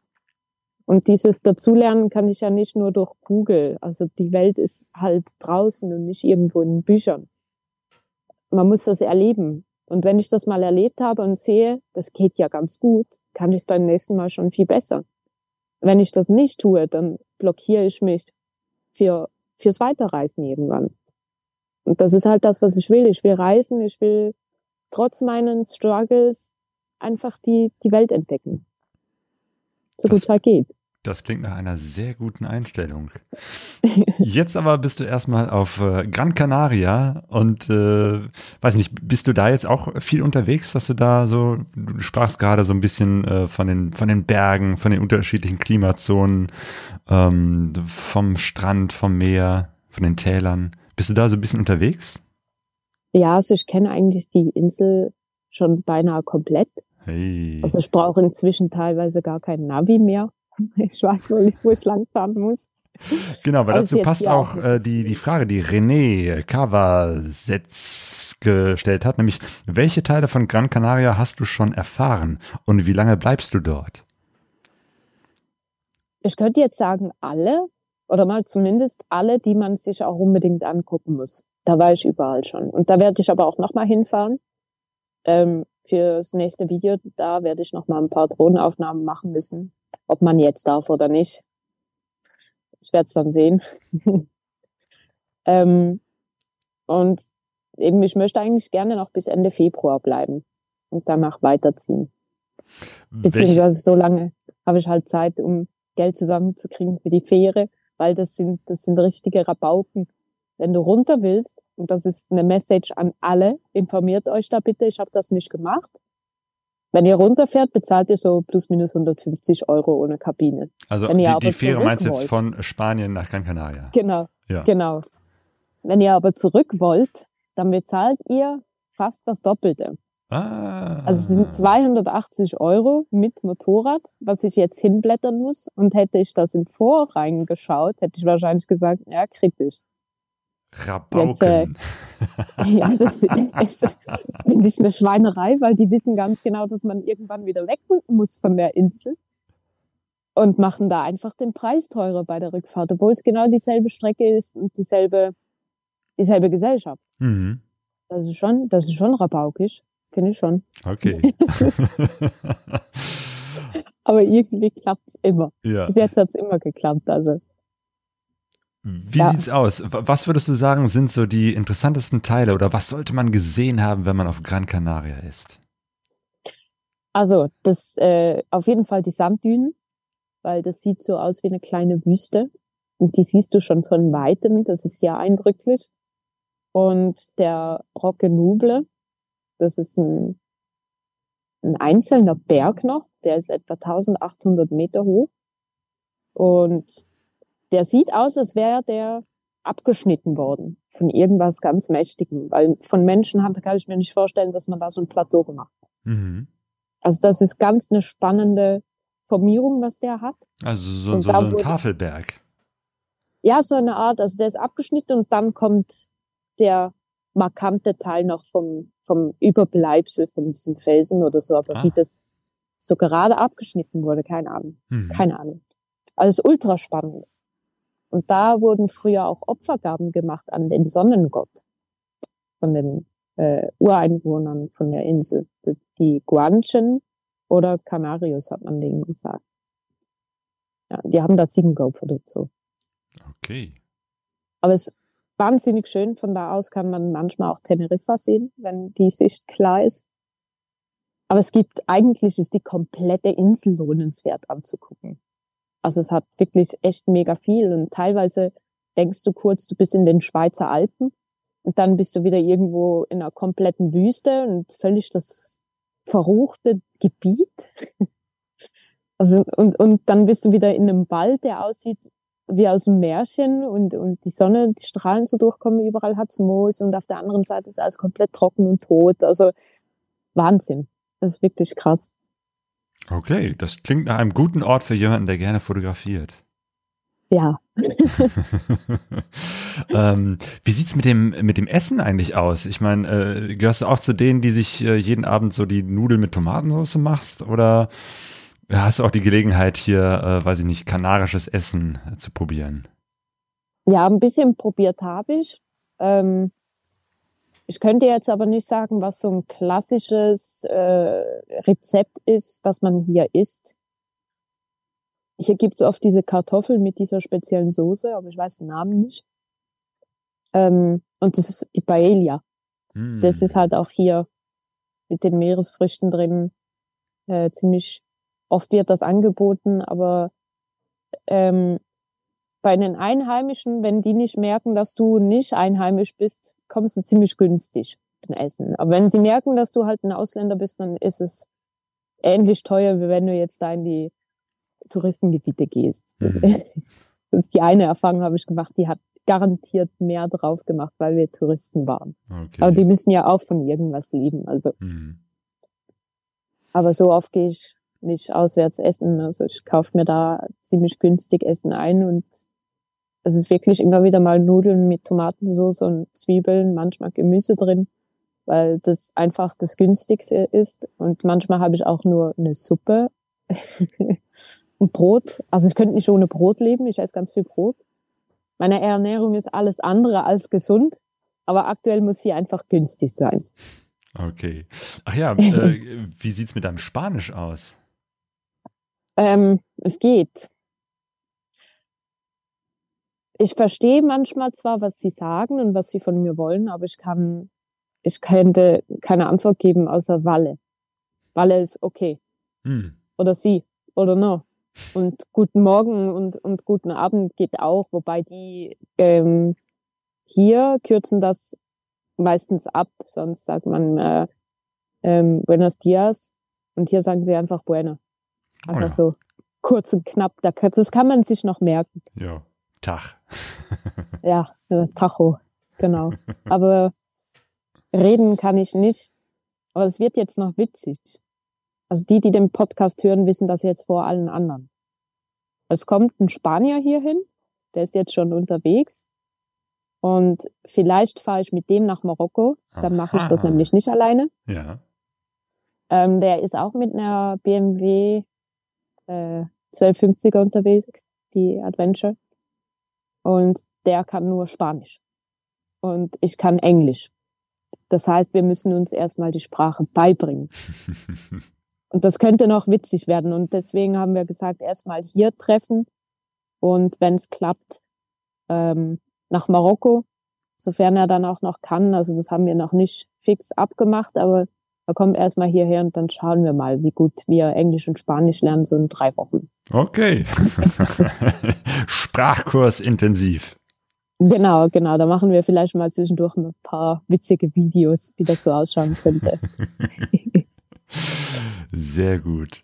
Ähm, mit deinem Motorrad, ich vermute mal, äh, dass bisher du noch nicht großartig Schwierigkeiten hattest. Oder gab es schon Pannen oder irgendetwas, was repariert werden musste? Ja, also Pannen nicht und es war auch nie die Schuld vom Motorrad. Sagen wir mal so. Mhm. Ähm, das eine Mal, da hat's geregnet und geregnet und nicht aufgehört. Und da habe ich gedacht, ich mache jetzt eine Pause. Und dann habe ich das Motorrad hingestellt und plötzlich kippt die mir einfach um. Und da hat's mir den, den Kupplungshebel verbogen. Mhm. Und zwar ziemlich ärgerlich so, aber er hat noch funktioniert. Also ich musste dann mit diesem Stierhorn-Ding zu einer Werkstatt fahren. Nach Ähm, vorne gebogen, so ich, ja, das kenne ich. Ja, ja, genau, so das ist richtig blöde. Und die ist mir halt zweimal umgefallen, gell? Das kommt ja noch dazu. Also ich habe die dann, ich muss das ganze Gepäck runternehmen, weil die 170 Kilo habe ich nicht aufgekriegt. Gepäck runtergenommen, äh, Honda umgestellt, hat immer noch geregnet, es war alles nass. Da war ich wirklich kurz davor, fertig zu sein und meine Gepäckkonstruktion ist ziemlich komplex. Also das dauert einen Moment, bis ich das alles aufgeladen und gesichert habe. Und dann wie, wie viele Teile sind das eigentlich, die du da zusammengebaut hast? Also wir haben Seitentaschen, dann habe ich die große ähm, Reisetasche und links und rechts von dieser größeren Tasche, also die ist auf dem Sozius dann, da habe ich Schlafsack und Isomatte. Und auf der großen Tasche ist dann noch mein Rucksack äh, mit der Technik drin. Und auf dem Rucksack habe ich dann noch den Essensrucksack oder ich ziehe ihn manchmal an. Aber erstmal, also als ich erst losgefahren bin, habe ich die äh, den Schlafsack und die Isomatte unter die Tasche gemacht, unter die große Tasche und habe das mit zwei Spannsets einfach so stark angezogen, dass mir beide, also Isomatte und Schlafsack einfach zerdrückt hat, damit es nicht so hoch ist. Aber jetzt Hm. habe ich sie links und rechts mit so einem äh, Spann-Gummi-Dings mit diesen Haken. Ja. Also wir haben eins, zwei, drei. Zählen mir die Seitentasche als zwei Teile oder als eins? Zwei. Zwei. Dann haben wir fünf, sechs, sieben. Und da habe ich noch, ähm, ich kann es dir sonst zeigen. Das ist mein Kopfkissen. Ah, Das ist- okay. das ist ein ein Pokémon. Kuscheltier, ne? Irgendwie so ein, so ein Genau. Ein, ein Lumanda. So, großes. ein was? ja, Lumanda heißt das Ding. Lumanda? Ja. Genau, das ist von einem Spiel. Das spiele ich seit ich acht Jahre alt bin und ich werde es auch noch spielen, wenn ich 80 bin. Pokémon heißt es. Ach, Ähm, ah, okay, so ein Pokémon. Ja, genau. das sagt mir was. Genau, das ist auch noch einzeln. Das ist nirgends in der Tasche drin, sondern einfach in einem Plastiksack, damit das nicht nass wird, wenn es regnet.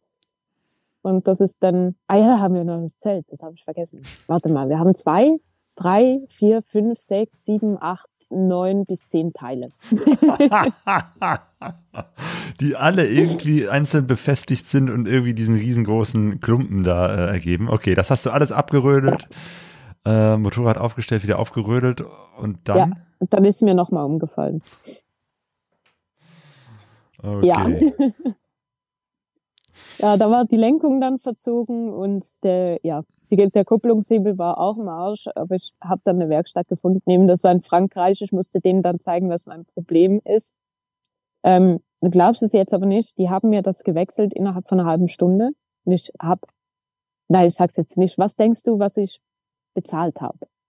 Für Lenkung wieder einstellen, den Hebel wechseln und das kurz vor Mittagspause.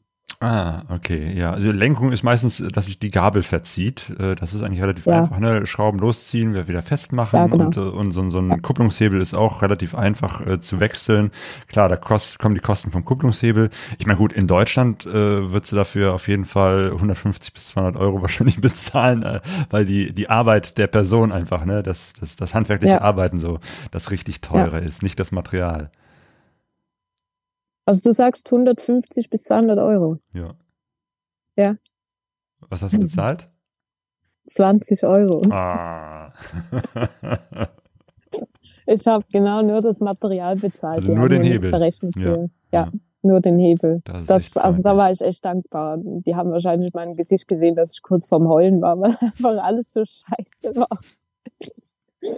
Und dann hatten die vielleicht Mitleid oder keine Ahnung, aber das waren wirklich sehr nette Franzosen und der Chef konnte ein bisschen Englisch und der hat mir noch kostenlosen Kaffee gegeben. Da hätte ich ja beinahe schon wieder losgeheult. Weil wenn solche Dinge passieren, bin ich so nah am Wasser gebaut, wenn dann Menschen nett sind zu mir. Weil ich kenne das nicht so. Und äh, die Kombi dann, also ich musste echt arg dagegen ankämpfen, dass ich bei dem nicht im Laden stehe und einfach reiere wie so ein Kind. Hab's dann danach im Helm gemacht. okay. Ja, Äh, manchmal muss das einfach raus. Ne? ja. Also das Zurückhalten, das Ja. mache ich nicht mehr. Wenn es raus muss, muss raus. Fertig. ja, zumal das dann eher Freudentränen sind. Ja. ja. Ja. Zum Thema Motorradtechnik kam auch eine Frage, nämlich äh, warum ist es wichtig, beim Wechsel der Kette den rechten Blinker auszutauschen? Ich habe die Frage gar nicht verstanden. Weißt du, was gemeint ist? Das ist, das ist Paul. Das kann nur Paul sein. Das ist der Paul, den ich besucht habe und der auch hier auf Gran Canaria war und uns besucht hat. Ähm, Paul hatte Da Er hat steckt einfach wahrscheinlich eine Geschichte dahinter, oder? solche Fragen zu stellen. ähm, ja, also ich würde jetzt mal behaupten, dass wenn du die Kette falsch wechselst, dass halt der rechte Blinker nicht mehr funktioniert und deswegen sollte man den unbedingt ausschalten. Und ähm, vielleicht auch noch ein bisschen Blinkerbenzin rausnehmen, damit man das nachher wieder einfüllen kann, damit das besser einfach läuft. Verstehe. Oh Mann, ja, ich wusste es, okay. Ja, gute Frage, nächste Frage. Noch eine ganz wichtige Frage von René, nämlich was ist deine Lieblingssorte Red Bull? Aktuell die Winter Edition. Also, warte. Ich bin halt so ein, ich bin halt so ein, ah, die da. Kamera hier. Aha. Die hat feige Apfel drin. Und diese Mischung ist wirklich wahnsinnig gut. Aktuell mein Lieblings-Red Bull, wobei die Sommer Edition von letzten Jahr auch echt gut war. Aber die vorletzte auch. Also aktuell kriegen sie es echt hin, gute Red Bull zu machen. Aber ich könnte auch nicht ohne, gell. Aktuell, es wäre mir eigentlich zu teuer, aber das ist einfach so ein Ding, wo ich sage, ich gönn mir das jetzt zwischendurch. Okay, das geht so völlig an mir vorbei. Also äh, Ja. Red Bull und, und guter Geschmack weiß ich gar nicht, äh, äh, wie das zusammengeht. Aber es ist, naja, es ist halt Geschmackssache. Ist Geschmackssache, ja. Ist halt so mein Kaffee, ich trinke halt kaum Kaffee. Wobei ich Ah, inzwischen okay. halt doch ein Cappuccino jetzt am Morgen mache. Ich habe so ein Pulver gekauft. Einfach ein bisschen. Pulver. Ja, nee, ich habe keine Kaffeemaschine und du musst ein lösliches Ding nehmen. Aber es schmeckt ganz okay. Ich koche einfach die Milch auf, mache da dann das äh, Pulver rein. Es hat noch so ein bisschen Karamellgeschmack. Das, das geht schon ganz gut. Aber einen Kocher hast du dabei, mit, der, mit dem du sogar Milch aufkochst. Das ist ja schon mal, Ja, das ist schon mal gut. Wir waren bei Red Bull, aber lass uns das Thema schnell wechseln. Ähm, Ja. Du warst schon mal in Brasilien, äh, weil äh, ich demnächst eben halt eine längere Motorradreise durch Brasilien vorhabe. Bin ich natürlich sofort äh, äh, interessiert und neugierig. Äh, was hast du in Brasilien gemacht? Ähm, das war so. Ich habe meinen Ex-Freund besucht, also damals war er noch mein Partner.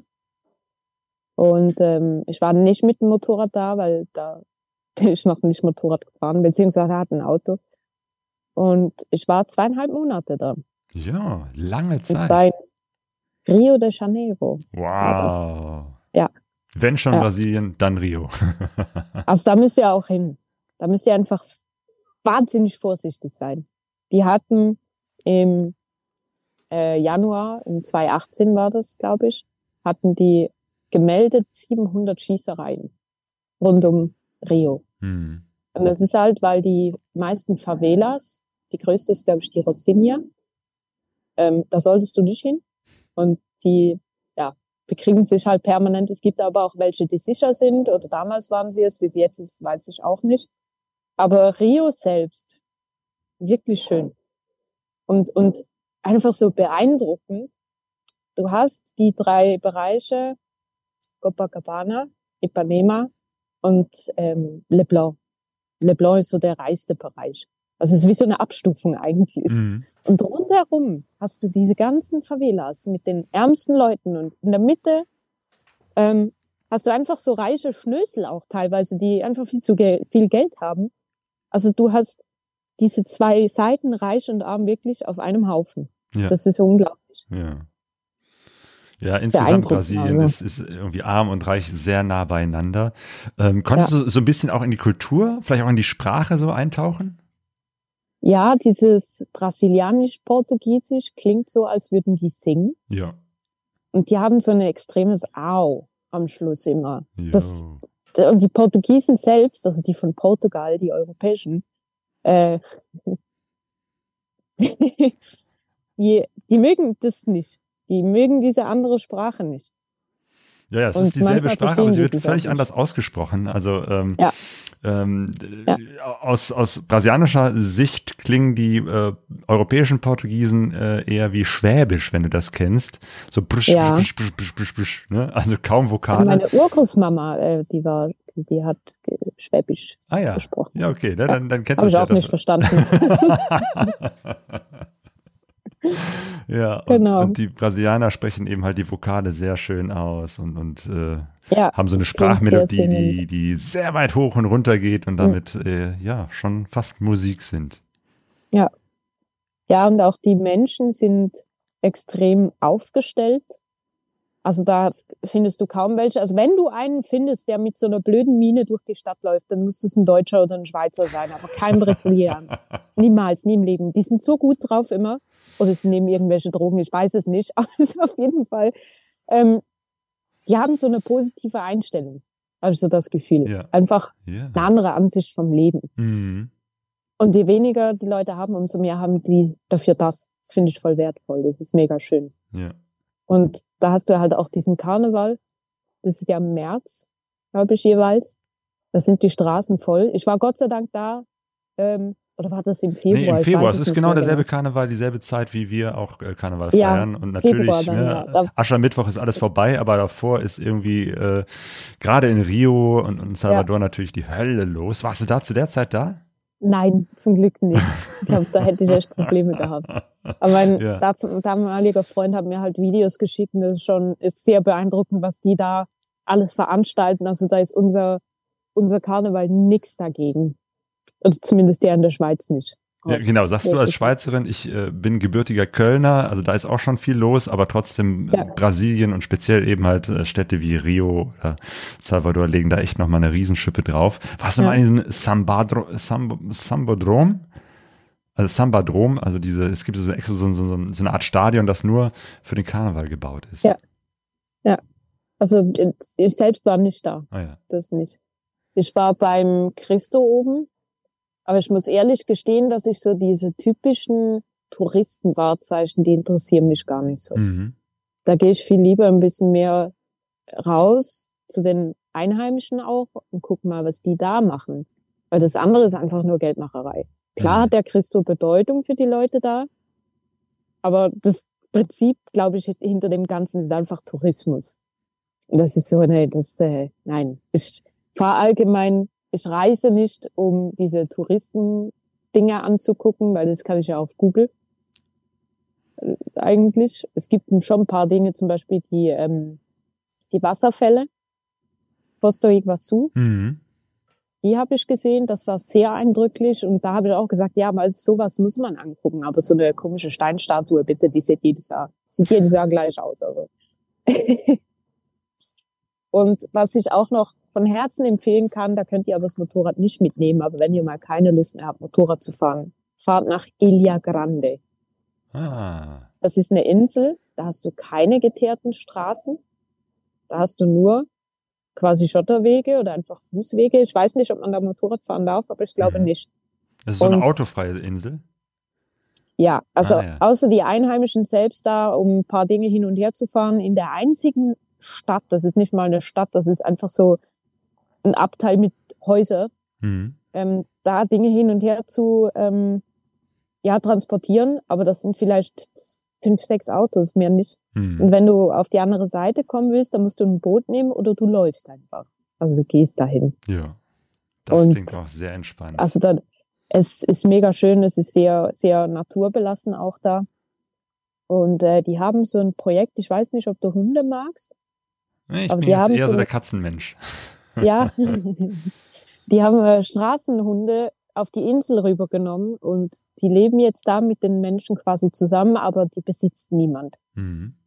Und das ist auch, das war voll cool. Die, die haben sich neben dich an den Tisch gesetzt, haben dich angeguckt und haben gewartet. Wenn du denen nichts gegeben hast, sind sie einfach am nächsten Tisch gesessen Ah ja. und haben da um Essen gebettelt. Aber die wären nicht hochgesprungen und hätten dir was vom Teller geholt. Nichts. Die waren besser erzogen als mein eigener Hund dazu mal. Der hat das immer wieder versucht. Okay, ich lerne, also in Brasilien sind nicht nur die Menschen äh, höflich und entspannt, sondern sogar die Hunde. Ja, also auf jeden Fall auf dieser Insel. Ich, aber ich habe bisher noch nie schlechte Erfahrungen mit irgendwelchen streunenden Hunden gemacht. Das Mhm. ist mir noch erspart geblieben bis jetzt. Ja. Ja, aber diese Einstellung, ne, nicht äh, touristische Highlights zu sehen, sondern vielleicht auch äh, über die Einheimischen an interessante und, und spannende äh, Orte zu kommen, eher so das, das äh, Inside-Leben kennenzulernen. Das ist ja vielleicht auch eine gute Einstellung, die du jetzt äh, auf deine jetzigen Motorradreise mitnimmst. Ja, hatte ich aber schon immer. Ja. diese, ja, ich muss dem nicht hinterherrennen. Es gibt noch so viel mehr zu sehen. Ja. Eben, wenn ich halt so eine äh, so ein Dings angucken will, dann öffne ich das Bild auf Google und denke mir, wow, ja, schön. Und das Brandenburger Tor gibt's ja noch, glaube ich, gell? Wo die Leute auch immer so hinfahren. Mhm. Berlin allgemein noch mit dem, mit dem Fernsehturm da. Das, das juckt mich alles nicht. Ja. Das, Auf deiner bisherigen Reise gab es da schon mal so eine richtige Katastrophe? Nein, würde ich jetzt so nicht behaupten. Es gab äh, Situationen, wo da habe ich echt gedacht, okay, also jetzt ist jetzt ist vorbei. Also das eine war bei einem Campingplatz. Da hat's den Campingplatz geflutet. Ich weiß nicht, ob ich es erzählen soll oder ob ich sagen soll, das könnt ihr in meinem Buch lesen. ähm, Wann kommt's denn raus? du? Ich hoffe eigentlich so in zwei, drei Monaten. Ah, okay. Aber ich habe erst 53 Seiten. Und Ich will eigentlich noch etwa 100 mehr schreiben. Hm, Also ich will nichts versprechen. okay. Aber- Ja, in die Richtung ist es geplant. Ja, okay, aber dann, dann, dann f- klingt das noch, als ob das noch etwas länger dauern könnte mit dem Buch, oder? Ja, also ich bin jetzt schon ziemlich weit von der Geschichte her, aber ich werde das dann noch mehrfach durchlesen müssen, vielleicht nochmal ausbessern, nochmal erweitern, tiefer schreiben. Jetzt bin ich ja eigentlich mehr so einfach im Niederschreiben. Wobei ich da schon sehr ins Buchische reingehe. Also es ist nicht einfach ein Geschreibe und ich mache das dann richtig, sondern von Anfang an schon Buch, aber halt vielleicht noch äh, ein paar Dinge besser ausschreiben. Mhm. Ja. Was- Aber das war, ja, ich bin ja eigentlich in dein, in dein Interview gekommen und eben die Erlebnisse zu erzählen, gell, da kann ich nicht aufs Buch verweisen. ja, komm, dann jetzt nochmal die Geschichte. Was war da mit dem gefluteten Campingplatz? Ach, das war, also eigentlich war es auch wieder so eine herrliche äh, Geschichte einfach. Also im Nachhinein kannst du wirklich darüber lachen. Aber da war es so, das war am selben Tag wieder mit dem LKW. Und da habe ich schon, als ich kurz vor Torre de Mbara war, habe ich schon am Himmel gesehen, der ist schwarz. Da habe ich gedacht, nee, bitte nicht. Das mit Regen, da habe ich immer noch die Prägung vom Motorradumfallen. Einfach nicht, nein, warten. Und da bin ich da angekommen, die haben mir dann äh, die Möglichkeit gegeben, dass ich einen Platz aussuchen durfte. Und dieser Campingplatz war im Felsen eingebaut quasi, also wirklich direkt am Meer, direkt an der Küste, wunderschön. Und da hast wie so verschiedene Stockwerke gehabt. Und halt eine Straße, die komplett durch den ganzen Campingplatz geführt hatte, also mehrere. Und ich habe dann einen genommen, einen Platz, der war ein bisschen höher, in der Nähe von einem Klo. Und ähm, die Straße ging aber so steil neben mir runter. Und als ich dann kurz vor Ende Zeltaufbau war, hat das schon angefangen zu tropfen. Aber das Tropfen dauerte nicht lange, wie man sonst kennt, sondern es waren plötzlich die Schleusen offen. Hm. Und so einen Regen habe ich schon lange nicht mehr erlebt. Also da wurde alles grau, weil das so geregnet hat. Da hast du nichts mehr gesehen. Und dann kamen diese Blitze runter. Also ich habe dann mich mega beeilt, habe das letzte Zeugs noch ins Zelt geschmissen, habe mich ins Zelt gesetzt und erstmal gedacht, jetzt pustet's mich weg. Und dann habe ich so dieses Aufblitzen die ganze Zeit gehabt. Da habe ich gedacht, nee, ich kann hier nicht drin bleiben. Ich stehe unter einem Baum. Der Boden wird nass. Wenn das einschlägt, das hat äh, ins Meer hat schon eingeschlagen. Wenn das jetzt bei mir da in den Baum einschlägt, da bin ich ein gegrilltes Hühnchen. Oh. Und da habe ich mich dazu entschieden, rauszugehen. Und als ich dann raus aus dem Zelt raus war, das, ich war keine fünf Minuten da drin. Da war die Straße, die gleich neben mir war, ein Fluss. Hm. Da ist alles runtergekommen. Also der ganze Dreck und, und das ganze Wasser. Und dann hat es halt auch angefangen, zum Zelt zu laufen. Und unter dem Zelt hat sich dann Wasser angesammelt in der kurzen Zeit. Da habe ich gedacht, oh scheiße, jetzt einfach weg mit dir, weg von dem Zeug und hab's verschlossen, hab's so stehen gelassen mit meinem ganzen Gepäck drin. Das Motorrad stand auf einem Stein, dass es nicht einsinkt. Ich habe von dem Umfaller gelernt. Ich habe jetzt gut. sogar ein, ein, eigenes Holzstück dabei. Das trage ich jetzt immer mit mir rum. Ah, um das unter den Seitenständer zu stellen. Genau, und dann bin ich aufs Klo geflüchtet. Da hatten die aber die Fenster auf. Also das ist, vom Klo war das ganz Boden überschwemmt schon. Und da stand ich einfach plitschnass in der Tür und habe erstmal die Umgebung gefilmt, weil mir nichts anderes übrig geblieben ist. Handynetz war weg, kein WLAN, nichts mehr, alles tot. Und da habe ich schon kurz gedacht, das ist scheiße, weil wenn jetzt wirklich was passiert, kann ich nicht meinen Eltern schreiben, hey, ich bin gerade da. Es geht mir soweit noch gut, aber ist halt blöd. Da war einfach nichts mehr. Und da habe ich gesagt, okay, was machen wir als nächstes? Und das war eigentlich eine dumme Idee von mir, aber auch wieder eine gute. Lass mal wegen einem Bungalow fragen, weil ich schlafe die Nacht bestimmt nicht in diesem Zelt. Vor allem, wenn das komplett nass ist. Ne? Ja, ja genau. Das ist äh, keine gute Idee. Und da wollte ich zu dem, zur Rezeption runterlaufen und sah aber dann, dass die, der ganze vordere Teil überschwemmt war. Achso, die Rezeption war unten, also da, wo sozusagen das ganze Wasser ja, hingeflossen ist. Oh. Ja. Die hatten bei der Einfahrt hatten die so eine leichte Einbuchtung. Es ging runter und wieder hoch, aber ganz mhm. leicht. Mhm. Aber da stand das Wasser und die waren in, in der Rezeption, sind die rumgerannt wie Ameisen, haben versucht, die Türen zuzuhalten, weil das Wasser da schon reingelaufen ist. Und äh, dann habe ich mir gedacht, ja, jetzt stehe ich schon da, lass mal durchlaufen, so tief kann das nicht sein. Ja, ich bin aber bis zur Hüfte im Wasser verschwunden und oh. habe mich da durchgewartet. Aber ich war eh schon komplett nass, also ähm, war egal. Aber da habe ich auch gedacht, wenn jetzt der Blitz einschlägt, dann bist du definitiv tot. war ist aber nichts passiert. Und dann äh, habe ich den, äh, habe ich die einfach gefragt, ob ich helfen kann. Die haben mich dann durch ein Fenster reingeholt. Und da habe ich halt die Tür zugehalten und da habe ich dann ähm, also sie war von Luxemburg, konnte aber Deutsch. Nein, sie war von Deutschland. Ihr Freund war von Luxemburg. Und da habe ich die, sie da kennengelernt. Ähm, und das war eigentlich eine ganz coole Begegnung. Und die hat mich dann mitgenommen. Und dann habe ich die letzten, die nächsten drei Tage, ich habe dann verlängert, weil war viel los und ich gebe mir genug Zeit, um runterzukommen ähm, habe ich mit denen dann verbracht. Also wir waren dann eine, schlussendlich eine Truppe aus sieben Leuten. Und äh, genau, sie hat mich dann mitgenommen. Wir haben dann im Aufenthaltsraum bis um ein Uhr morgens gewartet, bis man uns dann einen Bungalow gegeben hat. Und den haben wir uns dann einfach geteilt, zu viert. Da haben wir über so einem Gaskocher, haben wir Marshmallows gebraten und einfach so das noch gegessen, was wir halt hatten. Das war endwitzig. Und ich dachte aber erst noch, mein Zelt das ist verloren. Da ist alles nass da drin und da war ja. ich aber gucken und ich sag's dir, nichts. Da war alles trocken. Eine ganz oh. kleine Ecke hat ein bisschen Wasser drin gehabt, hey. weil die Zeltwand wahrscheinlich an der anderen immer vom Ja. Ranschlagen vom Wind, dass das sie irgendwann Mhm. durchgedrückt hat. Aber der Aber Boden vielleicht hat dicht gehalten. Ja, der Boden hat eine Wassersäule von 10.000. Aha. Also mit dem kannst du dich, glaube ich, ins Wasser selbst setzen. Kannst ein Boot draus machen. Und das Dach hat 5000. Und das Zelt selbst hält äh, 105 Stundenkilometer Wind aus. Also Okay. wirklich ein cooles Ding. Ja. Und das, also jetzt kann Regen kommen, wie will. Weil dieser Regen, das hast du nicht immer. Ja. Und das Zelt hat diesen Regen überlebt. Und jetzt bin ich tiefenentspannt, wenn es richtig regnet und ich im Zelt sitze, weil ich weiß ganz genau, da kommt nichts durch.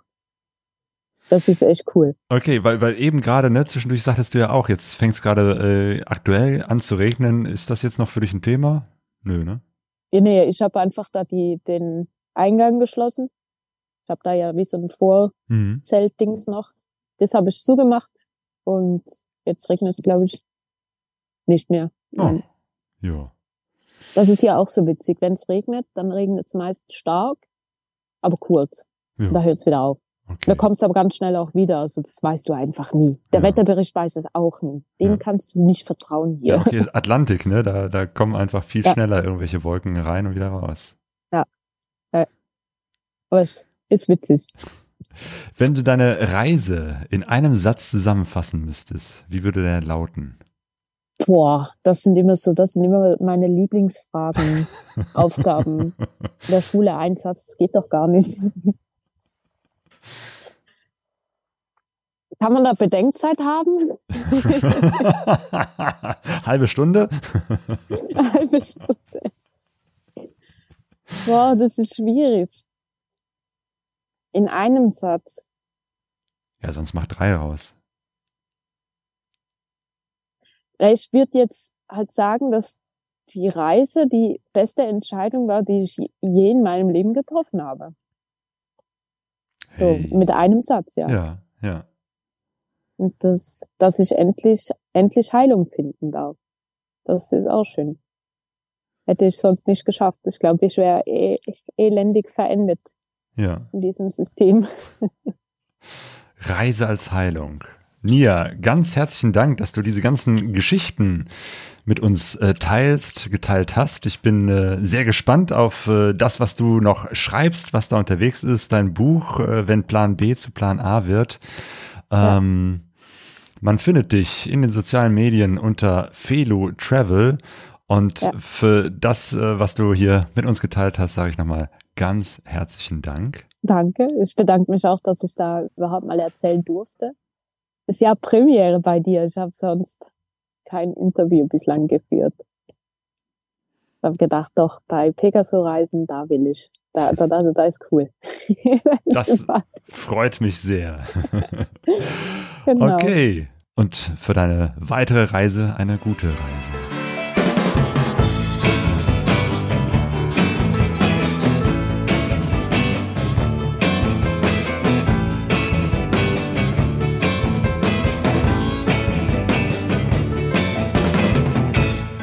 Vega Sorraise de e!